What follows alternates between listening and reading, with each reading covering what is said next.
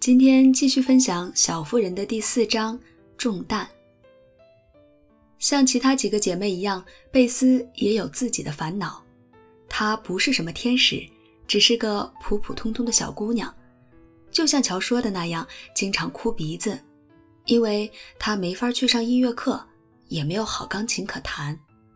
她热爱音乐，狠下功夫，不知疲倦地拿家里那架叮当乱响的旧钢琴练习。看上去某人，这里可不是暗示马奇姑婆，应该为她提供资助才对。然而，没有人提供资助，也没有人看见贝斯一个人练琴的时候，泛黄的琴键总是跑调，害得她眼泪噗噗往下掉，最后只能偷偷抹去。她唱起歌来像云雀一样动听，给妈咪和姐妹们伴奏，从来不喊累。每天都充满希望地安慰自己。我知道，只要我乖乖的，总有一天能去学音乐。世界上有许许多多像贝斯一样的人，容易害羞，性格腼腆，总是静静坐在角落里，有人需要的时候才出现，心甘情愿地为别人而活。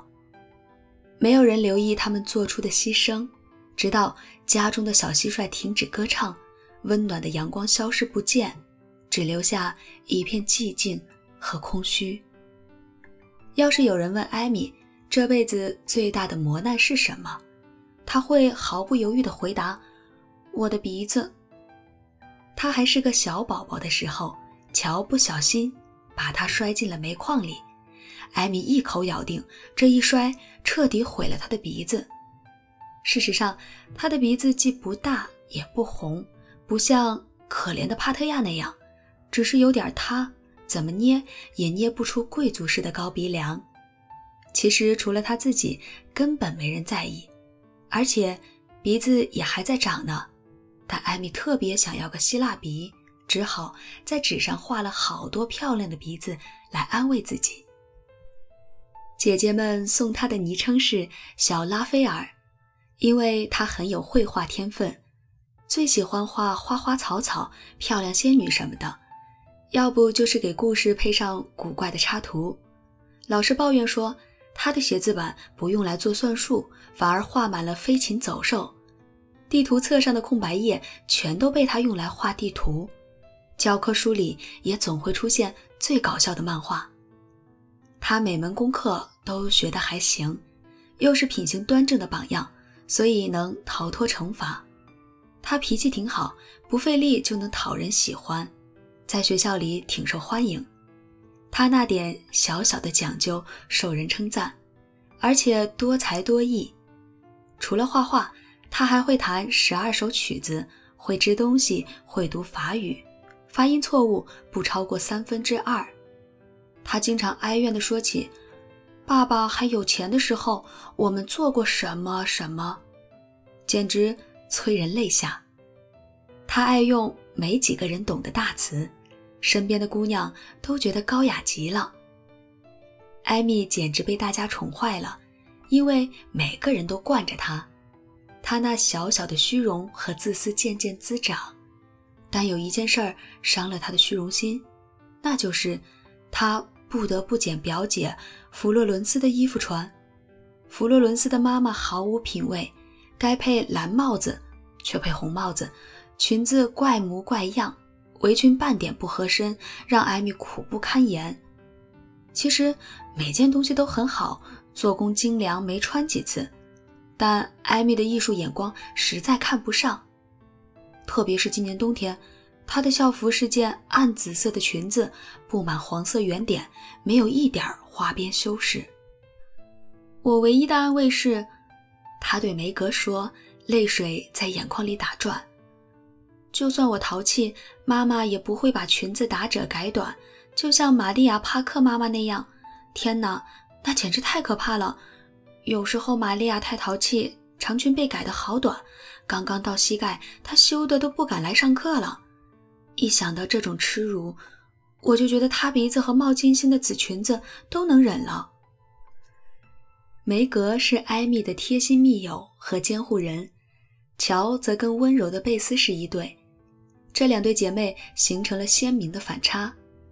害羞的贝斯只把心事告诉乔，而对冒冒失失的乔来说，贝斯对他的影响比其他人都大。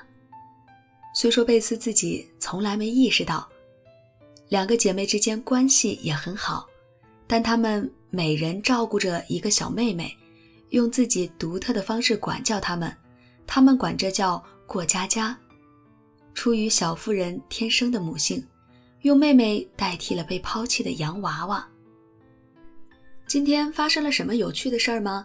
我都无聊死了，说点来解解闷吧。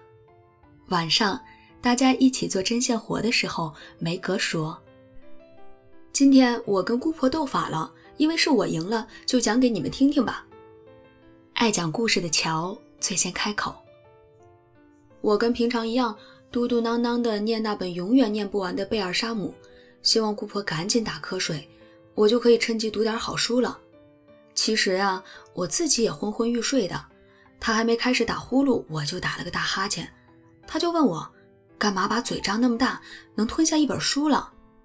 我尽量耐着性子说，要是能吞下就好了，就可以跟他拜拜了。结果他絮絮叨叨地数落了我一番，叫我在他闭目养神的时候好好反省。他一下子就迷糊过去了，睡帽像朵大丽花似的前后直晃。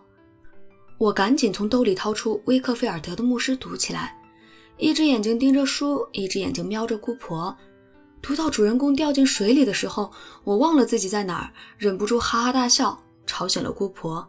她小睡以后心情不错，就叫我念上一段，倒要看看我爱看的是什么小破书。而他竟然觉得比极有教育意义的贝尔沙姆还好。我绘声绘色地念起来，他听得津津有味儿。只是说，我不明白这书讲的是什么，从头开始念吧，孩子。我就从头念起，把普莱姆罗斯一家的故事讲得活灵活现。念到最扣人心弦的地方，我故意使坏，停下来不念了，假装温顺地说：“您大概听烦了吧，夫人？现在停下来好不好呀？”他一把抓住从我手里滑下去的针线活。透过眼睛狠狠地瞪了我一眼，直截了当地说：“念完这章，别这么没礼貌，小丫头。”他承认他喜欢这本书了吗？梅格问。那怎么可能？当然不会。但他把老贝尔沙姆丢在了一边。今天下午我跑回去拿手套的时候，看见他正在那儿聚精会神地读《牧师传》呢。我在门厅里笑着跳起了快步舞，他读得入迷都没听见。要是他别那么古板，会活得多快活呀！虽然他有钱，但我一点也不羡慕他。毕竟富人的烦恼跟穷人一样多。乔又补了一句：“这倒提醒我了。”梅格说：“我也有件事儿可以说说，虽然没有乔的故事那么有趣，当我回家的路上想了很多。今天在金家的时候，我发现大家都慌慌张张的。有个孩子说他大哥闯了祸，爸爸要把他赶出去。”我听见金太太在哭，金先生提高了嗓门。格雷斯和艾伦经过我身边，都扭过了脸，免得我瞧见他们哭红的眼睛。当然了，我什么也没有问，但我替他们难过，也庆幸自己没那么可恶的哥哥，让一家人都跟着丢脸。我觉得吧，男孩子再怎么可恶，也比不上在学校里出丑。艾米摇了摇头，摆出一副经验丰富的样子。苏西巴金斯今天戴了个漂亮的红玛瑙戒指来学校，我都羡慕死了，真希望能跟他调个个儿。后来他给戴维斯先生画了张漫画，大鼻子加驼背，嘴里吐出个大气泡，里面写着“年轻女士，我在盯着你们哟”。我们正偷笑呢，谁知还真被盯上了。他叫苏西把写字板带上去，他都要吓瘫了，但没办法，还是上去了。你们猜猜他做了什么？他呀，拎着苏西的耳朵，那可是耳朵呀！想想多可怕！把他拖到讲台上，让他在那儿站了足足半个小时，举起写字板让所有人看。那些女生看见漫画有没有笑啊？乔对这件囧事很感兴趣。还笑呢？谁敢呀？他们动都不敢动，像老鼠见了猫似的。苏西哭得眼睛鼻涕都下来了，我就知道那个时候我可不羡慕他了。就算有几百万个红玛瑙戒指，来这么一下我也开心不起来。我永远都忘不了这种奇耻大辱。艾米接着做她的针线活，为自己端正的品行和脱口而出的四字成语而颇感得意。我今天早上看见了一件好事儿，打算吃晚饭的时候说的，但不小心给忘了。佩斯边说边把乔乱糟糟的针线篓整理好。我去帮汉娜买牡蛎，劳伦斯老先生也在店里，但他没看见我，因为我躲在装鱼的大桶后面，他忙着跟鱼贩子卡特先生说话。有个穷女人拎着桶和拖把走进店里，问卡特先生能不能让他干点活换几条鱼，因为他这一天都找不到活干，孩子们晚上要没饭吃了。卡特先生正忙着呢，生硬地说：“不用了。”他只好转身离开，看上去又饿又难过。这个时候，劳伦斯老先生用手杖的弯头勾起一条大鱼，递给了他。他又惊又喜，把鱼抱在怀里，对老先生千恩万谢。老先生叫他趁鱼还新鲜，赶紧回去煮了吧。他就急匆匆地赶回家了，看上去开心极了。他真是个大好人，对吧？嗯，那女人也挺搞笑的，抱着条滑溜溜的大鱼，嘴里嘟嘟囔囔地说什么：“劳伦斯先生上天堂会有张舒服的床。”大家听完都哈哈大笑，央求妈妈也讲一个。妈妈想了一会儿，严肃地说：“今天我坐在那儿裁蓝色法兰绒夹克的时候。”突然很担心你们的爸爸，想到万一他出了什么事儿，我们会多么孤苦伶仃。这么胡思乱想当然很傻，但我就是忍不住。后来有个老人走进来，拿来一张衣服订单，他坐在我旁边，我就跟他聊起来，因为他看上去好可怜，又累又焦虑。您儿子在军队里吗？我问。因为他带来的单子不是给我的。是的，夫人，我有四个儿子，两个死了，一个在监狱，我要去看另外一个，他在华盛顿医院，病得厉害。他平静地说：“先生，你为国家做了很大的牺牲。”我说：“对他少了几分同情，多了几分敬意。”夫人。这是我应该做的。如果他们要我的话，我也会上战场。既然我这把老骨头不中用，那就让孩子们去，我心甘情愿。他说的那么快乐，那么诚恳，像是很高兴能献出一切，这让我很惭愧。我只献出了一个男人，就觉得受不了了。他献出了四个儿子，还毫无怨言。我家里有四个女儿能安慰我，他最后一个儿子却在遥远的地方，很可能要跟他天人永隔。我顿时觉得自己已经很富有、很幸福了。我给他打了个包，塞了些钱，真心实意的感谢他给我上了一课。再讲一个，再讲一个，妈妈要有哲理的，像这个一样。我喜欢听完了自己想想，只要故事是真的。而且不是只讲道理。沉默了一会儿之后，乔说：“马奇太太笑了笑，继续说下去。毕竟他给这群小听众讲了这么多年故事，知道他们最爱听什么。从前呀，有四个小姑娘，她们有吃有穿，幸福快乐，有深爱他们的父母和朋友，却不满足。”说到这里，小听众们调皮的互相使眼色，急忙低头做起了针线活。这些姑娘想做好孩子，定了好些计划，但坚持不下来，还总说：“要是有这个就好了，要是能做那个就好了。”忘了自己已经有很多好东西。他们找到一位老妇人，问什么魔法能让他们得到幸福。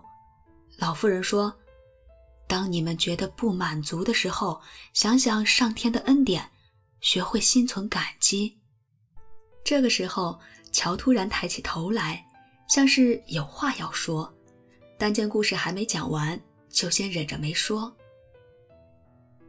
姑娘们明白事理，决定试试看，很快就惊讶地发现自己有多幸运。一个姑娘发现，富人钱再多也避不开耻辱和悲伤；第二个姑娘发现，虽然自己穷得叮当响，但年富力强，身体健康，积极向上。比某个焦躁不安、年老体弱、不会享受生活的老太太幸福得多。第三个姑娘发现，虽然帮忙做饭挺没劲儿，但求别人施舍更难受。第四个姑娘发现，品行端正比红玛瑙戒指更宝贵。于是，他们一致同意不再抱怨，好好享受眼前的一切，让自己配得上这些恩典。唯恐老天把他们收回。